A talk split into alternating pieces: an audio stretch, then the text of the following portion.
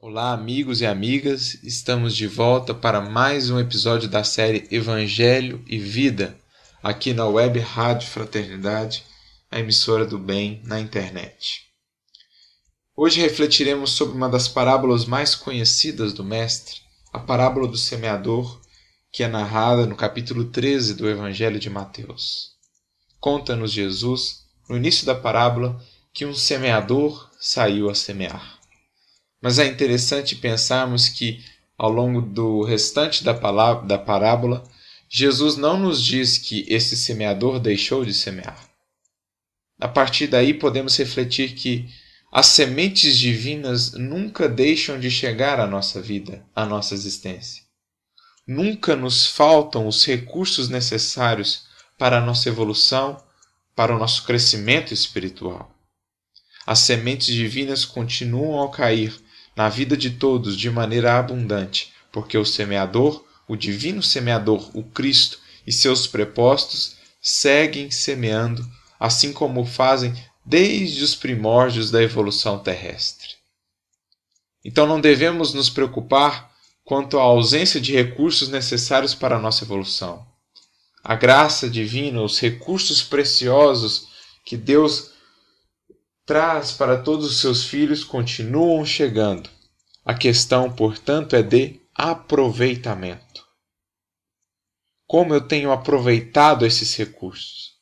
E se a questão primordial é de aproveitamento, então a nossa reflexão deve se focar no tipo de solo que temos oferecido à semente do Evangelho.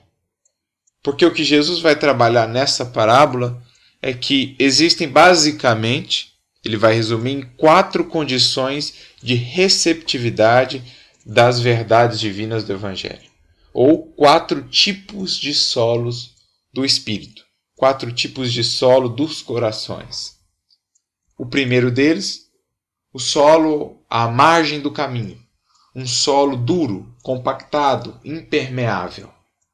O segundo deles, o solo pedregoso, que é um solo que já apresenta uma certa permeabilidade à semente, mas no entanto não possui profundidade.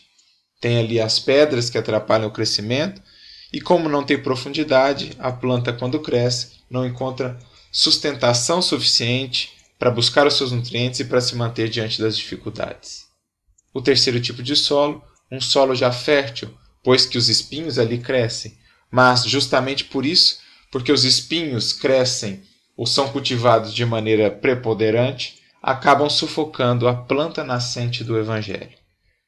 Esses são os três tipos de solo que se apresentam como que num degrau, né? o degrau de evolução, o degrau de maturidade. Primeiro, o solo impermeável, daqueles que nem sequer estão abertos à proposta. Depois, o solo pedregoso, para aqueles que já se abriram, mas que ainda não mergulharam profundamente em si mesmos não se aprofundaram em si mesmos, não trazendo essa profundidade necessária para que a planta divina do Evangelho possa criar raízes, raízes fortes, profundas, que serão capazes de alimentá-la e sustentá-la nos momentos de dificuldade.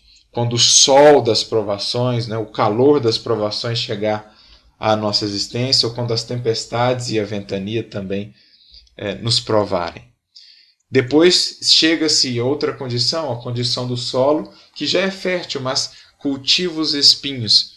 Isto é, aquele ser que já tem uma maturidade, que já tem receptividade, mas que prefere cultivar os espinhos dos interesses imediatos, os espinhos do egoísmo, do orgulho, ao invés de abrir espaço para a planta divina do Evangelho, removendo ali essa competição entre os espinhos e a planta do Evangelho, ou seja, aquele ser que ainda prefere valorizar mais os interesses terrenos aos interesses espirituais.